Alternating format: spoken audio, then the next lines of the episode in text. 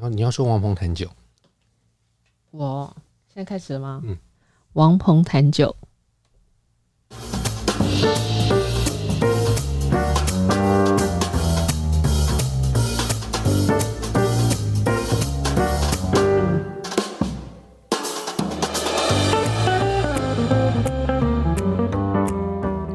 这个节目要带你掌握生活中关于酒的大小事。你会在这里听到实用的酒类常识，包括怎么选、怎么买、怎么品、怎么做餐酒搭配。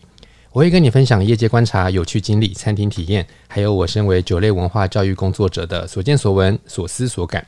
节目也会安排高知识含量的内容，像是酒类图书导览、各式酒类专题。我会带你踏上品味养成之路，跟着我们脚步，你也可以过有酒相伴的惬意生活。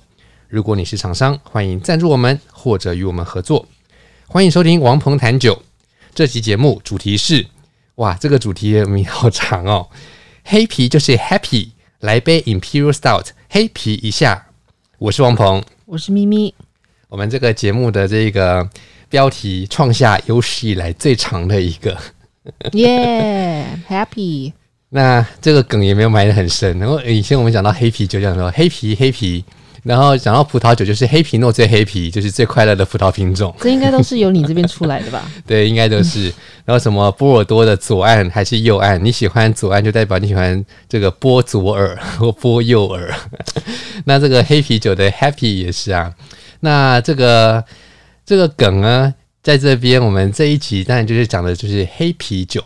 然后呢，黑啤酒我们这集的赞助厂商是成品酒窖。陈品酒窖进了这个一个很棒的黑啤酒的品牌。那么，陈品酒窖一讲到陈品酒窖啊，那其实我身边的很多朋友，尤其是在呃，就是台北以外的 的朋友，有些说啊，成品成品有卖酒，嗯，他们只以为成品书店只有书店这样。对，那其实成品是很让人这个惊讶的一个公司，因为呢，因为呢，它竟然能够开一个二十四小时的书店，你看。大家在那边流连忘返，而且更厉害的是，他不但敢开，而且敢关。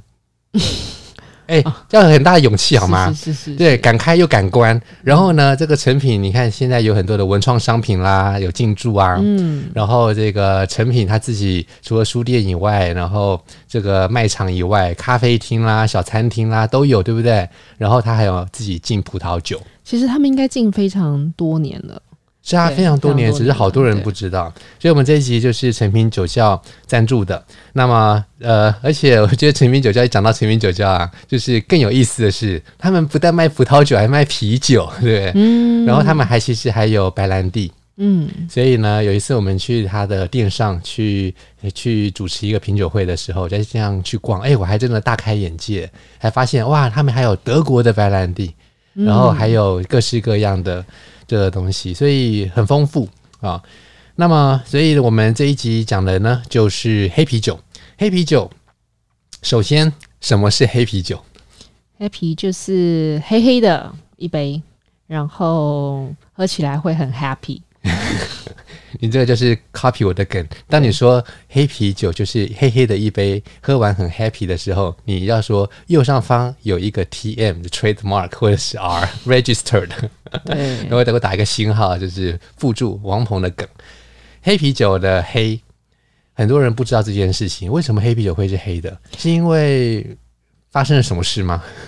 我知道啊，因为我都有上你的课。因为光是因为光明被夺走了，在这杯啤酒里面，所以暗黑，暗黑势力。啤酒的黑是来自于原料嘛？是。那你想说啊，原料的黑什么黑？黑麦哦。OK，叮咚就是也也算叮咚叮咚啊。嗯。但是黑麦不是一个，不算是一个非常准确的用词。哦哦，那要用什么？因为啊，黑麦有人就说黑麦，黑麦是什么？那有人说裸麦是黑麦。其实裸麦并跟黑麦不能画上等号。嗯，那裸麦只不过是它没有壳，然后它的外观看着就是有点这样子藕青藕青，是不是褐褐色？就藕青藕青的这样子的，哦、这样子的颜色，像青绿这样子青青青黑黑的，它不是墨绿墨绿的，它不是褐色的。OK，它墨绿墨绿的。然后想说啊，这个黑掉的，那就是把黑麦。那但是其实裸麦跟黑麦不能画上等号。那裸麦是一个品种的麦嘛，嗯，所以你做啤啤酒啊，你可以用大麦啊、小麦啊、裸麦啊，嗯、然后这些都还可以用大麦的麦芽，就是发过芽的大麦，或是发过芽的小麦叫小麦麦芽，嗯，或是裸麦麦芽，嗯，然后你有不同的烘焙度，因为发芽的时候会湿，湿了就不能不容易保存啊，嗯，它就一直发芽发芽，然后你如果说。那个酿酒师过两三个小时再来酿酒，哎，抱歉，你要做的是小麦草汁吗？因为它已经长出那个叫，所以就已经长出来了。它们发芽的时候，我觉得还蛮恶心的，很像无数的小虫钻出来。要看你到什么程度，就是。雨过也有那个雨过天晴的时候，就是哇，恶心成一团的毛毛虫的感觉的根，然后过了之后长出绿绿的芽，就说啊、哦，好可爱哦。其实这也也有点像绿豆那个要发芽的那种。对啊，对啊，对啊，它的力量很大，它要把那个整个东西顶起来。顶起来，对对对对对，把整层土顶起来。如果让你的绿豆够多的时候，嗯、好啦，那就讲回来，就是以前的人嘛，就是把这个发芽的麦，然后拿来做酒。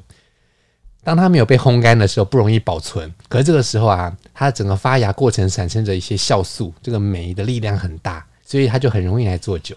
所以不容易保存，可是容易做酒。那这个是叫做以前的传统，叫青绿麦芽。嗯，就是它是用没有烘干的麦芽来做酒。嗯，但是呢，如果你要把它烘干，就容易保存。但是烘干的时候就会不小心烟熏到啦，或者是烧焦啊，就是火没顾好。火没顾好，对啊，嗯、就是顾着工读生去抽烟，然后以前喝咖啡，对对，对，抽烟。为什么要说抽烟？为什么要说抽烟跟滑？抽烟跟喝咖啡？因为以前没有手机可以滑。现在是滑手机，对对，对，现在是滑手机。那现在滑手机也不怕，因为它的全自动的，嗯，全自动的烘干，然后它就温度控制啦，然后时间控制啦等等，然后它会去翻它。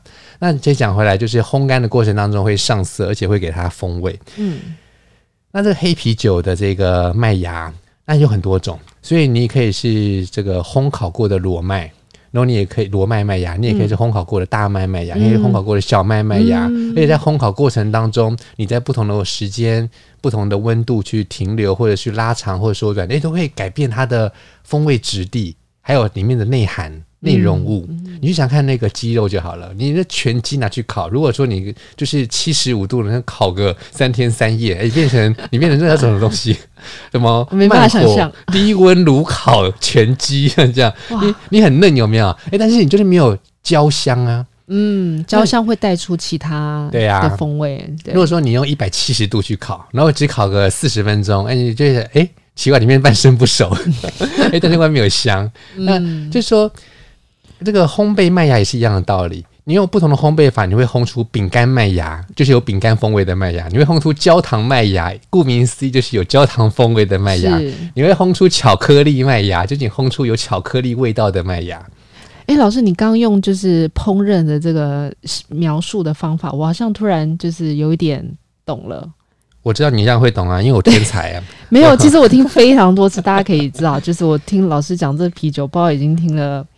几年了，然后就是真的听了很多次，但我每次真的都会有一些新的领悟，就是哦，原来是这样。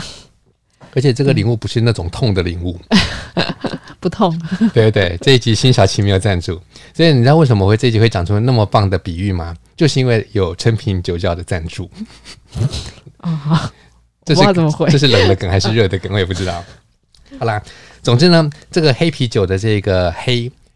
它就是那个黑色来自于原料，所以那个原料呢，它最主要就是麦芽的烘焙度。那至于这个麦芽是什么麦芽，哇，那个就是另外一回事，它会影响到风味。所以一样都是黑色的烘焙度的这样的麦芽这样的外观。然后呢，如果你是小麦，你是裸麦，然后你是大麦或去壳大麦，你会有不一样的个性表现呢。真的耶，就是很细微的差别。是，然后再来就是啊，一样都是黑黑黑黑漆麻乌的外观，你有没有想过？我这一杯啤酒要多少的黑麦芽才能够有一个黑黑漆麻乌的外观？如果说我今天呢、啊，一样都是煮一壶咖啡美式壶，然后我放了半匙咖啡粉、一匙咖啡粉跟两匙咖啡粉，跟三匙，甚至到三匙已经开很夸张，像这样子，那它的外观都会是黑黑的、啊，那味道当然就是不一样。对，但是你看那个颜色会有一些深深浅不一吧？如果你的水是定量的话。对啊，没有错。对，那但是在某一个程度之后，你就会发现奇怪，在正常的照明之下，你不是那种对着光看、对着阳光看，然后在正常的照明之下，它的这一个看就是黑黑的一杯，嗯，所以一样都是黑啤酒，一样都是黑黑的外观，它其实可以有百分之一、百分之三、百分之七不同比例的这种超黑的麦芽在里面。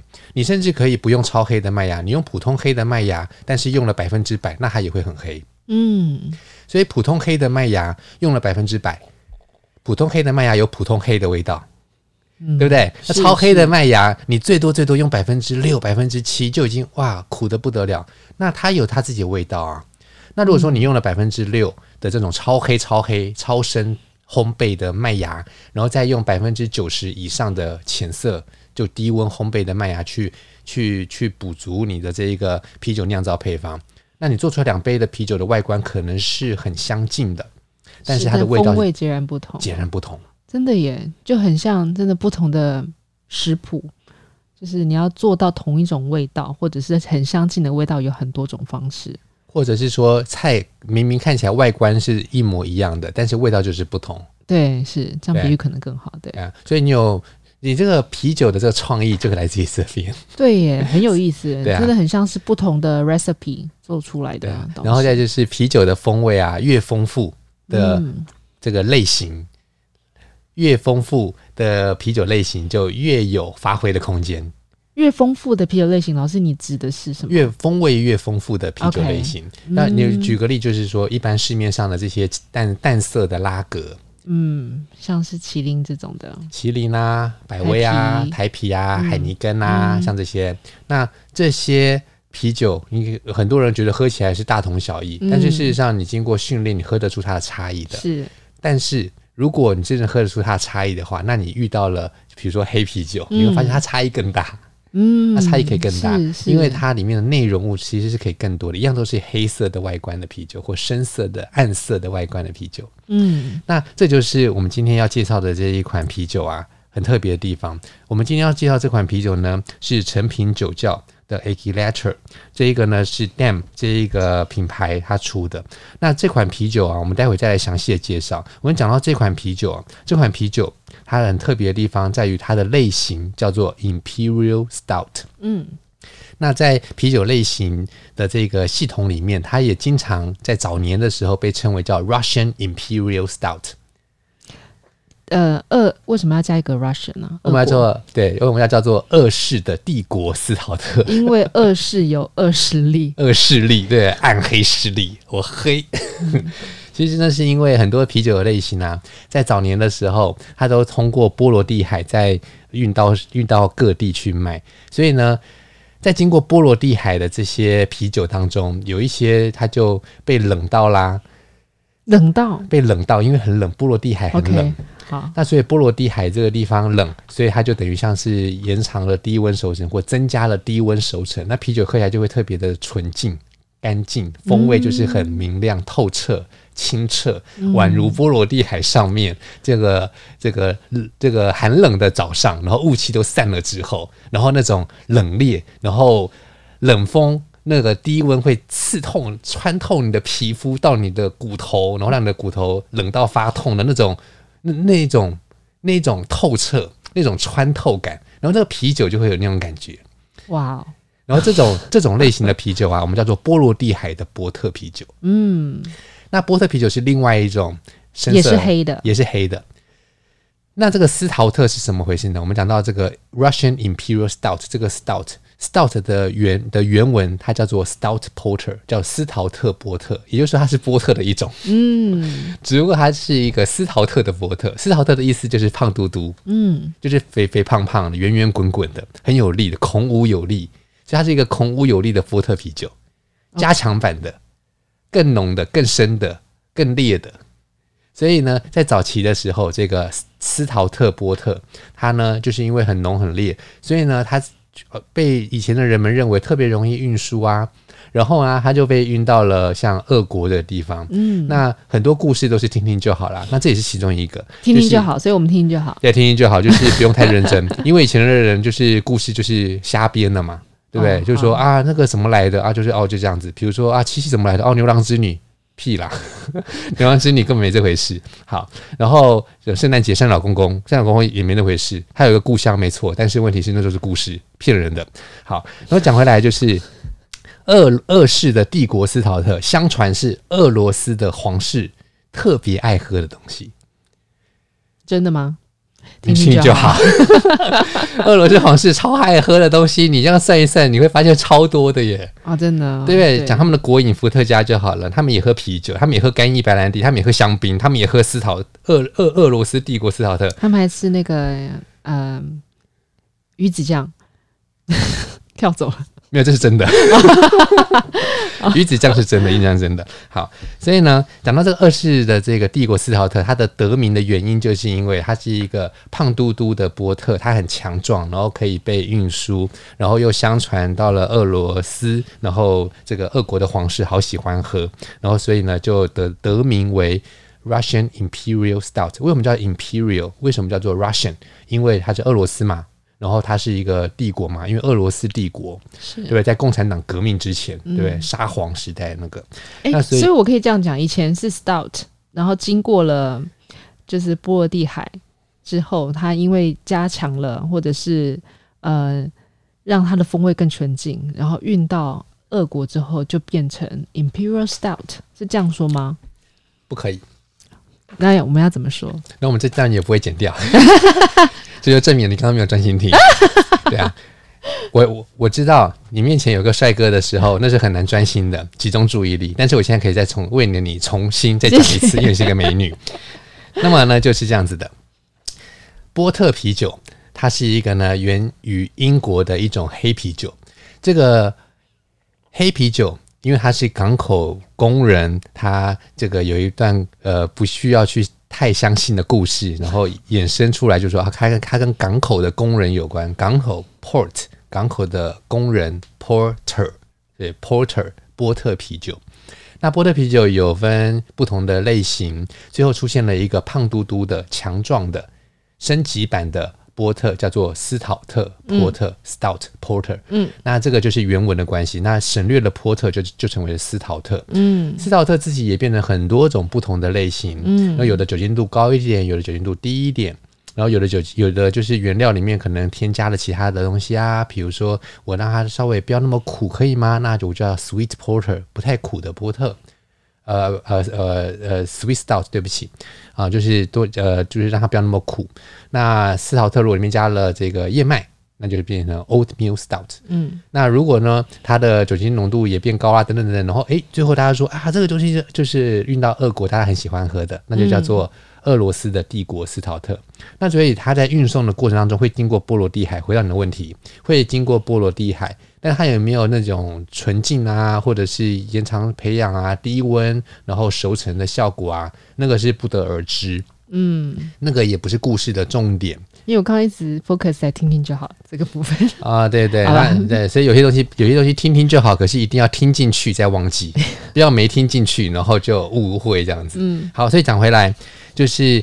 我们刚刚讲到这个经过低温有没有？所以这个 Baltic Porter 就是波罗的海的波特，它经过了这个波罗的海的凉冷的这样超冷的这种海风吹拂，然后在这很冷的环境之下熟成，它喝起来就会很纯净。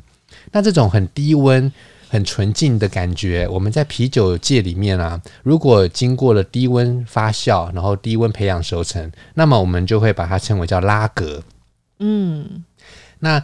黑啤酒可以是拉格，也可以是斯，也也也可以是艾尔。艾尔的意思就是经过高温的发酵，然后但是不需要延长低温的培养。嗯，那所以呢，你就可以区分为拉格跟艾尔两大类型。但当然还有第三条路线，就是既不是艾尔，也不是拉格，或者是既是艾尔又是拉格，嗯、然后就不知道该怎么说它。我们大家把它叫混合型的啤酒。嗯，那。这个我们面前的这个 Imperial Stout，Imperial Stout，它呢都是酿成艾尔，艾尔的意思就是不需要低温熟成，OK，所以它的风味才会丰富，嗯，然后有你有丰富的风味，然后你有很庞大的酒体，因为它是加强版的波特嘛，然后它是斯陶特，然后又是斯陶特里面的这个高阶版就是这个这个帝国斯陶特，就是酒精度比较多，酒精度也比较多。嗯，那其实这边还可以延伸到一个很有趣的现象，就是因为在啤酒界里面，这个 Imperial Stout 帝国斯陶特，它呀实在是说起来就是全世界最烈的啤酒之一，嗯，最烈最烈的啤酒之一。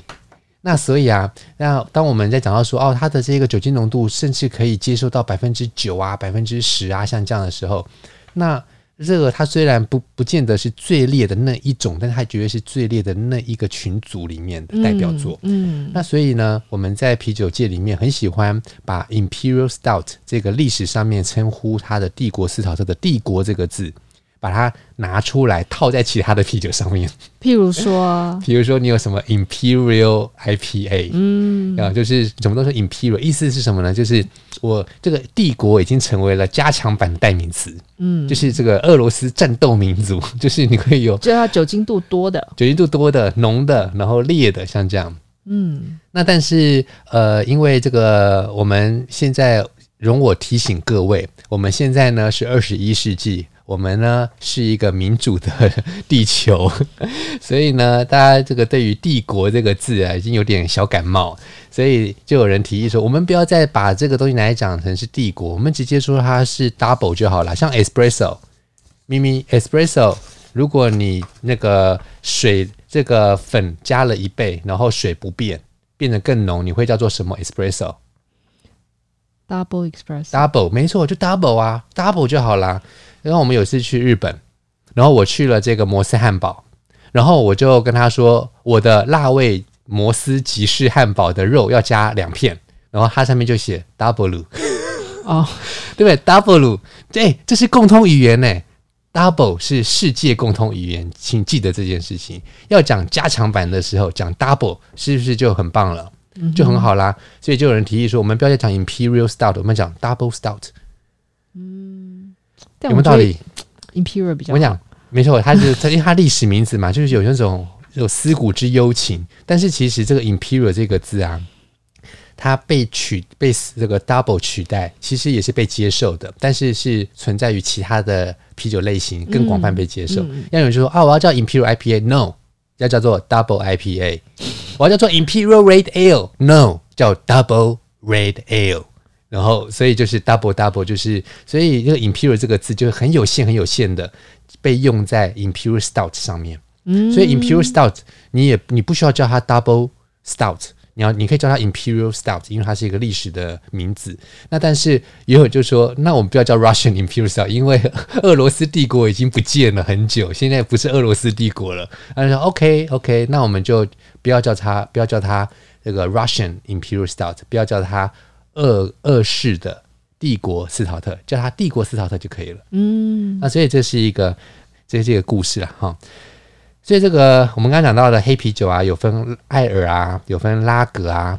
那其实呃，如果是酿成拉格的黑啤酒，尝起来就不会那么浓哎、欸。嗯，就是一般的感觉就不会那么浓哎、欸。是，嗯，我我在回想，就是之前喝过的品相。对，然后再来就是如果。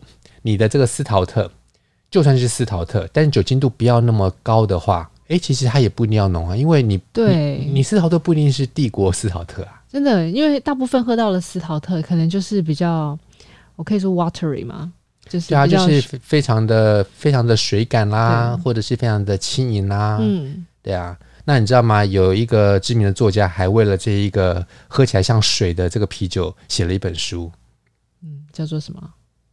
叫做 unbearable lightness of being，存在不可承受之轻，生命不生命不承什么？生命 生命不可承受之轻，嗯，这好笑吗？哎、欸，其实这个讲给外国人笑，他们应该会觉得哈哈哈，哎、欸，你非常幽默啊，That's a good one，对啊，而且是米兰昆德拉，然后大家就说开始朝着围绕着米兰昆德拉然后在发展，说昆德拉他应该不喝啤酒吧？他不懂啤酒吧？他不懂啤酒吧？他不懂吧？他不懂吧？应该是说这个享这个享受不尽之轻，对，嗯，怎么会是不可承受呢？啤酒就是喝轻嘛，对不对？那这里讲回来啊，Imperial Stout 它不是不可承受之轻，它也不是那种让人觉得很享受的轻。Imperial Stout 很多时候都酿成厚厚重重肥肥，然后丰腴，然后那种多油滑，然后粘粘稠的触感。老师，你都讲完了，那我要讲什么？你就说，老师，您说的是，嗯、是好，您说的是，对啊，老师真会形容这样子。那所以啊，嗯、我们现在来讲一下我们面前的这一款哦，这一款这个成品的这个黑钻啤酒 Aguileter 然后这个品牌叫 Damm D A M M，然后它的 Imperial Stout 这款啤酒，它在刚创出来的时候，它其实很有意思，因为 Imperial Stout 就是一个艾尔，嗯。它是可以高温发酵，有很多风味副产物在里面的，然后又加上它的酒精很多，所以它在平衡上面可以玩很多的游戏。平衡上面，老师，你指的是？我指的是风味平衡。嗯、你想想看哦，如果今天的一款这个葡萄酒，它的酒精度如果只有六、只有八、只有七，那酒精浓度是比较低嘛？是比较低的酒精浓度，就代表的你的平衡游戏，要不就是靠糖来平衡酸。要不就是靠比较少的风味，或要不就是靠一些香气。嗯，这个在这样的酒里面，它的平衡不会跟酒精浓度是十一、十二、十三的一样。嗯，因为它的酒精就是少了。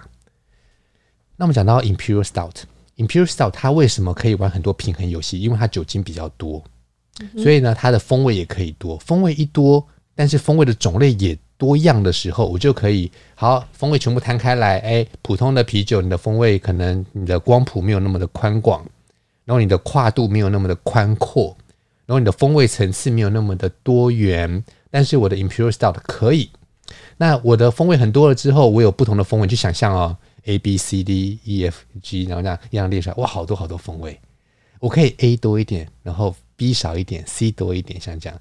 哎，这个不同的平衡，你就会造就不同的 Imperial Stout。嗯，都是 Imperial Stout 这个类型，但是不同品牌、不同的风格。那我们面前的这一款呢、啊，Aguileter，我觉得很有意思的是，它这个是被设计出来的。它怎么设计呢？它是它是脑袋里面先想着，我要有一种啤酒可以搭配不同的菜。嗯，我要在餐厅里面搭菜，可以搭的，就是哎。侍酒师很有余裕，可以去说啊，我因为我今天有什么样的菜色，我就山珍有海味，然后你吃素啊，你吃荤你都可以搭。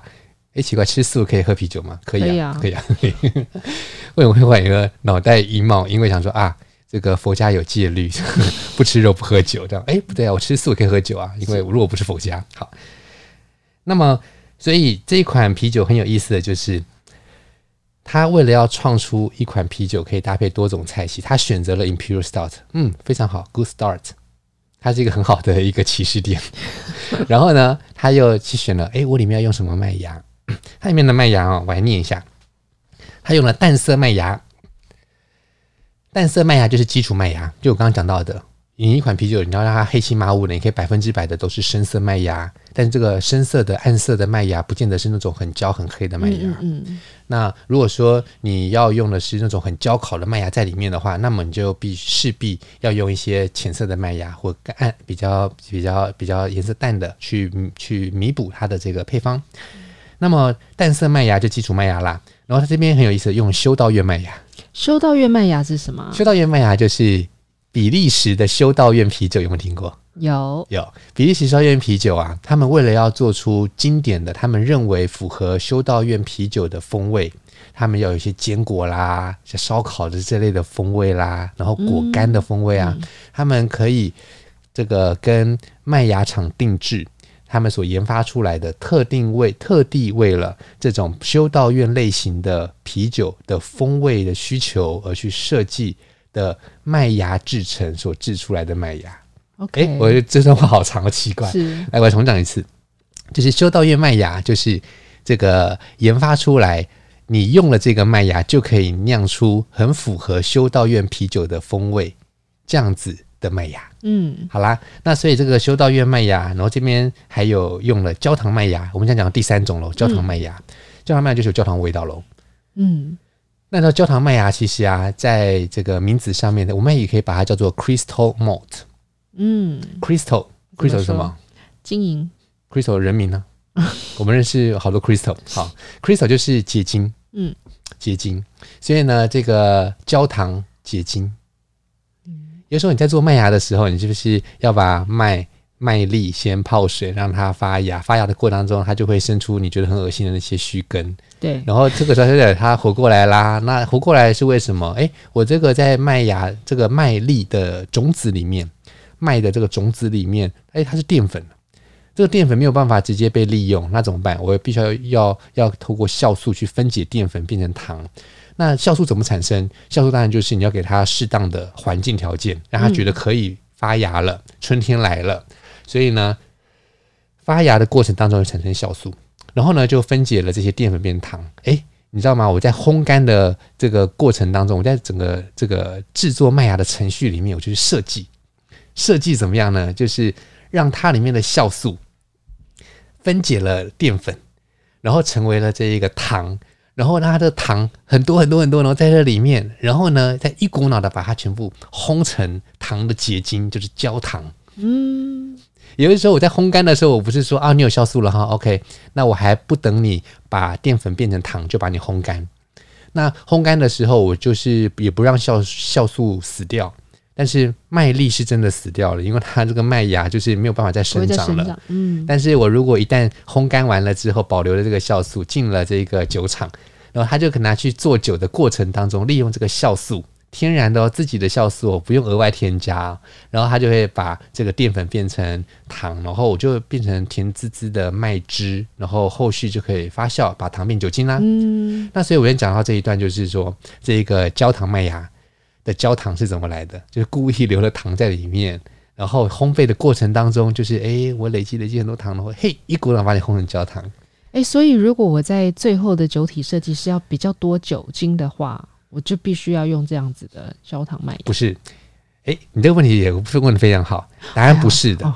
你知道，因为很多听众可能会这样想，那这个是一个很、嗯、很技术的细节，就是焦糖麦芽里面的焦糖没有办法被酵母。转化成酒精，嗯，因为酵母可以转化成酒精的那类糖是简单的糖，嗯，所以糖有很多种，复最复杂的就是淀粉，然后焦糖它也是属于不能被分解的，然后像糊精也是不能被分解的糖，然后麦芽三糖也是不能被分解的糖。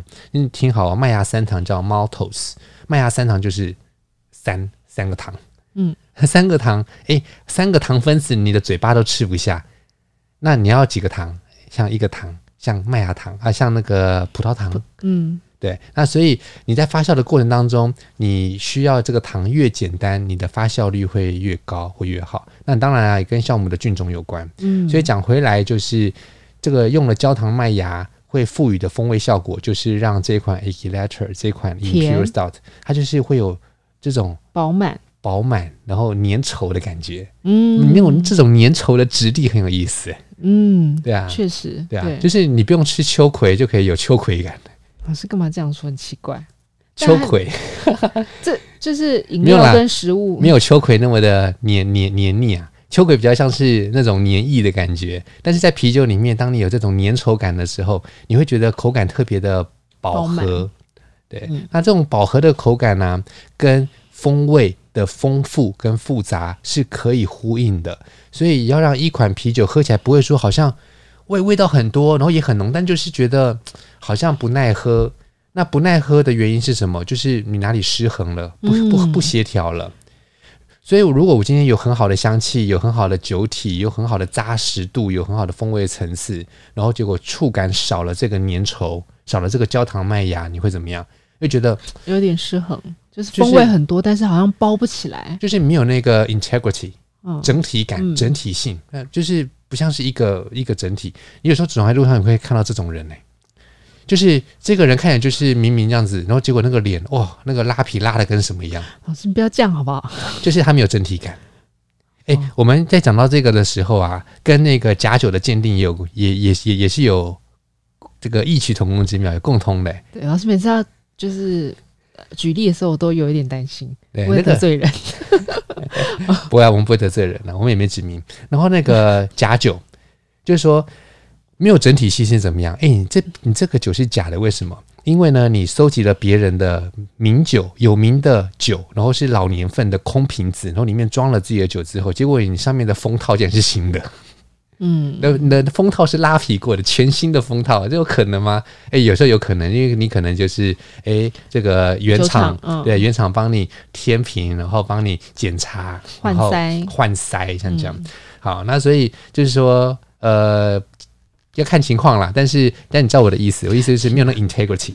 好，好，所以这个焦糖麦芽以外，还有一个烘烤麦芽。烘烤麦芽就我刚刚讲到的，它的比例不能太高，要不然会太涩，或者是会带来太多的酸韵。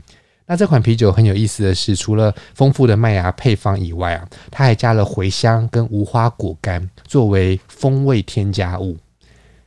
哎，老师，你这样喝得出来吗？它这个是完全融合在一起，喝不出来是最好的。嗯，就说你喝不出来，它有添加，它才不会凸出来，才不会凸出来，像是一个调味啤酒。嗯，是是是，对它它不不像，完全不像，它不像是一个真正的调味啤酒，而且它在酿造的时候，它要它把这个 Imperial Stout 的这个风味的这样子的潜力，把它发挥到极致。嗯，所以呢，这个算是一个很有趣的产品。那它里面加的茴香啊、无花果干都算是其他的风味添加物。然后还有很有意思的是，它用木桶熟成。嗯。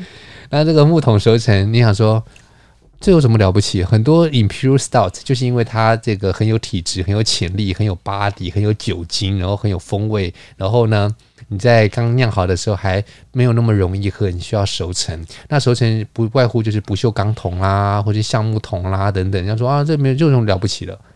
哎，告诉你，这不是用橡木桶，哎，对不起，是用立木桶。那我我先问一个问题：一般的这种。Imperial Stout 会会熟成吗？会放在桶子里熟成吗？不会哦，不会。Okay. 但是它在木桶里面熟成成为一个蜂巢，那是因为因为它可以。OK，因为它可以。那其他的啤酒就不见得那么适合，嗯，所以它可以，它适合，然后就会被很多的这个统称啤酒的生产者去发想的时候，去设计的时候，就想说，那我们要用 Imperial Stout，嗯，那其实台湾也买得到，有一些生产商。然后他们自己做的啤酒，然后是统称的，然后也是用斯陶特，也是加强版的斯陶特，嗯、像这种帝国斯陶特来统称。嗯、那我们现在面前的这一款 Agalatrum 它用的是立木桶，然后熟成的时间并不多，只有两个月。嗯，那有点像是一个过桶的概念。那老师，你觉得这个过了两个月的桶给它了什么东西？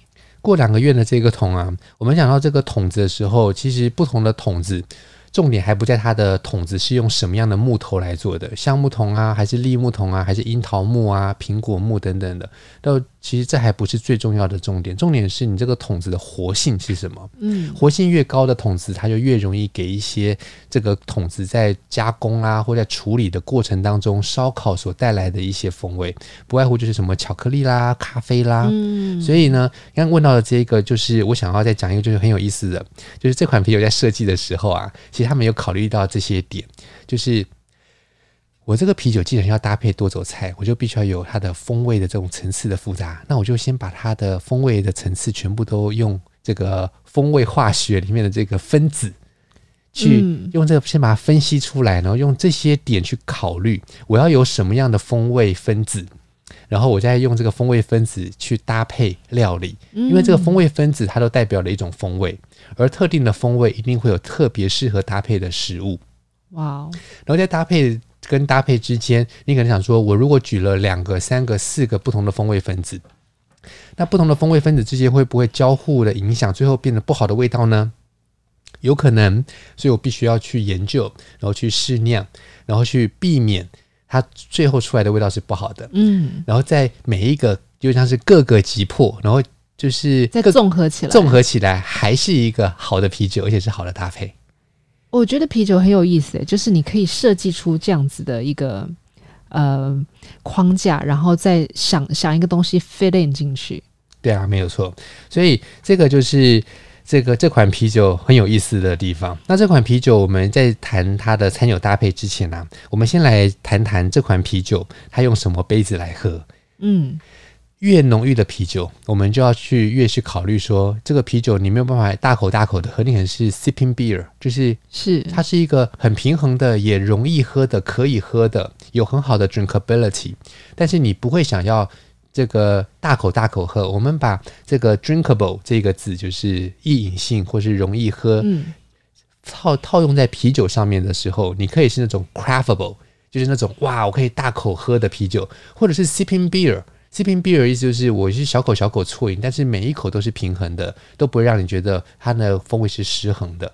虽然你无法大口喝，可是并不影响它的适饮性。是，所以呢，imperial stout 很重要的就是它不可能是 craftable 的那种 drinkable，但是它是那种可以很平衡的，然后很协调的，然后你是一个 sipping beer，就是 why not？嗯，所以这款啤酒啊，既然它是一口要小口小口喝的话，我很推荐这个大家可以用那种一种小酒杯叫做 snifter，就是它是一种蚊香杯，嗯、或者是用 tulip，就是郁金香杯，也或许就是一个 pint，但是那个 pint 通常都是将近半公升那么大杯，但是你可以用 half pint，half pint 就是迷你的品托杯，half pint 大概多少 cc？就是两百两百多，两百。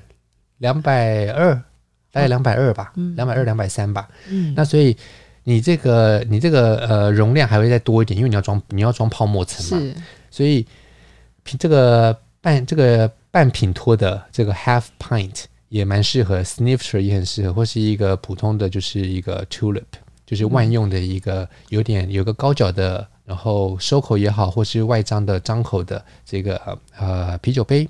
高脚杯都都蛮适合。嗯，那在喝的过程当中啊，这种比较浓郁型的啤酒，它有一个重要的特点，就是它回温的时候，它的风味会越越来越多。嗯，所以你从冰箱拿出来喝的时候，想说哦，这个四度 C、五度 C 喝起来只是冰冰冰凉凉的，很好喝。是，但是当你要充分享受它的味道的话，你可以拖拖拖拖到它已经回温到八度啦、十度啦，甚至十二度的时候再来喝。但是如果它真的太温，比如说到了十八度以上，你就觉得它特别的粘稠，那可能就没有那么的、那么的，就是在平衡的，就是作为一个 sipping beer 错饮型的啤酒，然后它的风味平衡。但是超过十八度，它的那个粘稠感会越来越多，多到让你觉得，哎，我干嘛那么高温去喝这个啤酒啊？我应该要在一个好喝的温度来喝啊，比如说十四度以下，像这样。所以老师，你是建议大概可以在，比如说四度到十四度？对啊，四四度到十四度、十六度以下，像这样，像这样的区间，就有点像是一个白白葡萄酒的概念吗？白葡萄酒，白葡萄酒，如果说你做一款，这个比白葡萄酒的适应温度还要宽，对对是是是，对，那就是说你有有的白葡萄酒是大概四五度可以喝，嗯、有的白葡萄像像有气泡的白葡萄酒，比如说，嗯、那有些白葡萄酒可能是八度是最好喝的，绝大多数都是十度、十二度，但是很少很少的白的的白酒、白葡萄酒可以在十六度喝。那但是以一款啤酒来讲，它能够横跨这个呃适应温度的区间，能够在八度啦，然后。呃，四度啦，八度啦，十六度啦，这个算是很非常宽广的。你刚刚讲到那个呃气泡感，我我突然想到，我在喝这款啤酒的时候会忽略它那个气泡感呢。嗯，所以我刚刚在补了一口，我想喝喝看，说对，它的那个气泡感是很不明显的，但是它又存在在那儿。这是什么样子的一个表现？这气泡感不要太多，也不要太少。像这个 Imperial Stout，如果说你把这样子的类型把它视为比较欧风的话，嗯，比较 European Style，你的气泡就不要太多，不要太强，嗯。像美式的话，他们很喜欢做气泡感稍微强烈一点，因为气泡感就是碳酸，它可以去抚平很多有棱有角的风味，嗯。但是当你的酒本身就已经是一个很精准的设计跟调配的时候，对，你根本不需要用很高的碳酸，然后去用碳酸去遮掩或者去抚平一些你在风味上面不平衡的地方。哇，我喜欢它这个气气泡很含蓄的感觉，然后风味很丰富。对啊，像这种欧陆的风格，或是我们可以说是英式的风格的啤酒，或者是的这种设计的理念，那就是它的这样子的气泡感或是碳酸感不会是太过强烈的。嗯，那我们最后来谈谈这款酒的餐酒搭配，就是说它它当初啊，其实是一个餐厅的侍酒师，叫做 François Chartier，然后呢，他用风味分子来解释餐酒搭配，他就说啊，很有意思哦。他就说：“这个斯陶特啤酒是不是都是黑的？对，这个黑的颜色来自于哪里？就来自于烘焙的或是焦烤的原料，就是麦芽。那在这个焦烤的过程当中啊，你会产生的这个风味就是焦烤味道。OK，那这焦烤风味是来自于什么？原怎么什么风味的分子呢？化学的分子呢？他就找出来说：哦，这个东西叫做环甘素，叫做叫做 cyclotin 它就是环形的。然后，其实，在很多人在研究，比如说威士忌啊，威士忌的风味很多的时候来自于橡木桶。嗯，所以当我们讲到橡木桶的时候，就讲到哦，橡木桶经过烘烤的时候，它会它会什么木质素啦，然后半纤维素、纤维素，然后遇热降解成为一系列的物质，然后又遇热变成什么什么什么东西。嗯，然后其中有一类就是这种东西，环干素。然后在葡萄酒里面讨讨论比较少，因为葡萄酒不太喜欢用这样子的这种比较烧烤，然后很重来自于木桶的风味去压压住了，去遮掩了葡萄酒的本质。那但是在研究啤酒的时候，研究威士忌的时候，或研究各式的桶陈烈酒，我们会对这个东西非常的熟悉。嗯，那这黄甘素是怎么样呢？这黄甘素它竟然就是来自于烧烤，所以我们用同质性的搭配。那这个侍酒师啊，这个 François Chartier，我刚刚讲到这个人，他就是他的理念很简单，就是说，我要让一款啤酒可以搭餐，我最容易的方式不是去找那种互补型的搭配，嗯，我要去找的就是，我要设法把这个世界上山珍海味美食里面常书见的东西。把这些元素把它放进我的啤酒里，用一个很合理的方式放进啤酒里。然后当我喝到这个啤酒，喝到有的这个风味的分子之后，这个风味分子就能够跟它同质性的风味在菜里面，然后搭起一个桥梁。嗯，所以呢，餐酒搭配有一些原则嘛，这原则不外乎就是呃协调，就是呼应同质性的呼应，或者是异质性的互补，就是你没有我有。嗯然后再就是可能就是，诶，我们两个东西不一样，但是冲撞了。这个冲撞可以是不好的冲撞，也可以是好的对比。嗯，那对比在某个程度之上跟冲撞，他们会有一一个模糊地带，叫做平行。是很多餐酒搭配其实都会变平行，就变成说九十九菜是菜，对对，那这就不会是成功的。嗯嗯，所以既然这个互补不太容易做到。真的是要看你有没有上辈子烧好香，或什么天分，对，或者是你在写配方的时候有没有问土地公，为什么要问土地公之类的？我就打个比方嘛。那所以呢，这个 François Chartier 他很聪明，他想说，嗯、那我就是用搭起桥梁的这种呼应式的，嗯。方式来设计我的酒酒谱就好啦。那所以呢，他就说，那我的 Imperial Stout 里面就要有这个环甘素 （Cyclotine）。那这种烧烤的风味就是很适合可以搭配什么？他可能餐厅里面里面有在卖烧烤章鱼啦，或者是糖渍猪肉料理啊，所以他就想说，我这个搭配起来很棒啊。然后它就属于有点像是同质性的呼应，因为这个黄甘素算是一种烧烤风味，但是它会有一种焦糖般的这种香气，然后这种糖香，所以这种糖渍猪肉料理，然后你糖渍的猪肉，然后又遇到了火，它就又变焦糖，然后有那种焦香。其实我想到我们昨天吃的那个炭烤猪肋排，对，没有错，有非常搭。的，是啊，是啊，是啊，对啊，我们昨天吃了一个炭烤猪肋排，是里面呃六分熟，我想，就是。蛮好吃的，真蛮好吃，就是吃起来 feels like 有熟，但其实没有熟。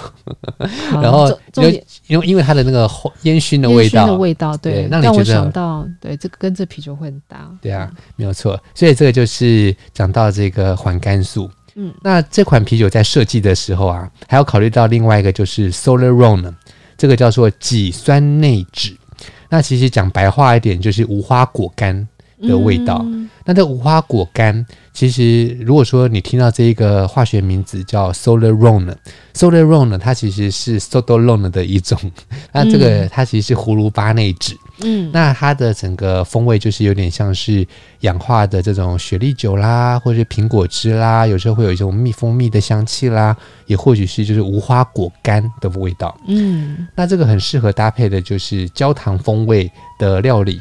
或者是像蛋挞啦，然后咖喱，嗯，所以因为蛋挞嘛，蛋挞里面就是会有一些这种，又像是焦糖啦等等东西，然后咖喱，咖喱很有意思，嗯，咖喱其实就是在这个 Solarone 呢，在特定的浓度之下，它会有的风味表现，嗯，这个 Solarone 呢，就是这个葫芦巴内酯这个家族叫做己酸内酯，当它很淡很淡的时候，你会觉得。诶，这个味道怎么会有一点像是芹菜？然然后当然更多就会像核桃油，再更多像无花果，再更多像咖喱。嗯，那其实是一个风味化学的东西。嗯嗯，那所以这个是这个在设计都把它设计进来了。就是我如果要搭配咖喱啊这种同质呼应，我该怎么办？我要搭配焦糖，我同质呼应该怎么办？那我把无花果干放进配方就好啦。所以我在酿酒的时候放无花果干。哎，这、这个这、很妙，真的很妙。然后。我们总共要讲四个化学名词哦，看你最后可以记得几个。然后呢，再下一个化学名词叫做 anethol，就叫做茴香烯。茴香烯就是茴香的，就茴香。所以为什么他用无花果干跟茴香来酿酒，就是因为有茴香就在里面。那茴香它作为一种这个新香料，它其实很适合搭配加了香草植物去调味的各式的料理，比如说你烤个鱼，对不对？嗯，然后可能有一些香料，或者沙拉上面就是有有一些这种，比如说 dressing 可能会 dressing 的什么石螺，譬如说、嗯、那石螺其实也是茴香的家族，嗯，所以它就是一个同质呼应呐、啊，嗯，就那么简单呐、啊。那你如果吃沙拉，像我点沙拉，我超喜欢在那边再加一个茶品。就是我我我我我我要再呃，抱歉，那个我要那个加辣，然后再加一份鲑鱼，像这样，然后鲑鱼呢还送你石螺，嗯，然后就会有什么石螺啊茴香的味道。那这个时候搭配黑啤酒就会很棒。那所以这边也讲到一个，就是你不要以为啊，就是海鲜对不对？在葡萄酒搭配的时候，海鲜搭配白酒，诶，海鲜可以搭配黑啤酒哦，要记得哦，要搭黑啤酒才 happy，因为它会呼应出一些海味，然后这种海的海鲜的那种鲜味就这样子整个蹦出来，超棒的。好，然后最后这款啤酒，它经过了这个立木桶的熟成嘛，那这个经过分析呢，它这种巧克力啦、咖啡的味道，它其实是一种叫做 furfurol 这个字我会比较喜欢用法文念叫 furfuhal，因为我在波尔多念书的时候，在那个波国立葡萄种植暨酿造科学研究院念书的时候，就是一整年都在念这些化学的东西，然后我们就是很熟悉，就是 furfuhal，furfuhal 的味道就是咖啡。咖啡就是咖啡，咖啡 对。那所以，既然你有咖啡的话，那这个侍酒师他就建议说，我设计的这个啤酒里面有这样子的栗木桶熟成所赋予的这个 furfural，那个中文叫康泉，它是一种化学物质。那这个风味既然那么像咖啡，那我就搭配咖啡，或者是我可以搭配松露的料理。嗯嗯，为什么是松露？咖啡跟松露感觉差好远。没有错，因为这个咖啡的香气，或者是这个 furfural，它其实有点像是牛奶咖啡，它比较不像黑咖啡，它像牛奶咖啡。那既然是牛奶咖啡的话，你就会有点像是，你去想想看，就是有点像是呃咖啡口味的布丁，然后有一种奶啦，然后奶油啦，鲜奶油啦，然后咖啡交织在一起的这种香气，然后这样子的香气跟风味跟松露。搭配起来的话，它的风味效果会有点像是 画龙点睛，嗯，就是一个是有 body 的，一个是有 往上飘的东西。这个如果是用餐酒搭配的理论来说，就是一个有 weight，然后一个有 volume。OK，哦。就是你会整个往往上抬，是是是。是啊，所以这个就是我们这一集跟大家介绍的这一款很有意思的啤酒，是成品酒窖代理的这个品牌 Damm D A M M，然后这个啤酒呢叫 Equilater E Q U I L A T E R，然后它的类型叫做 Imperial Stout。如果你记不起那么多的原文的话，你就是说黑钻啤酒，那么呢？你就可以买到这一款啤酒喽。那我们这期就分享到这里喽。好，好，我是我都饿了。好喽，我去吃午餐喽。我是王鹏，咪咪，我们下集再见喽，拜拜。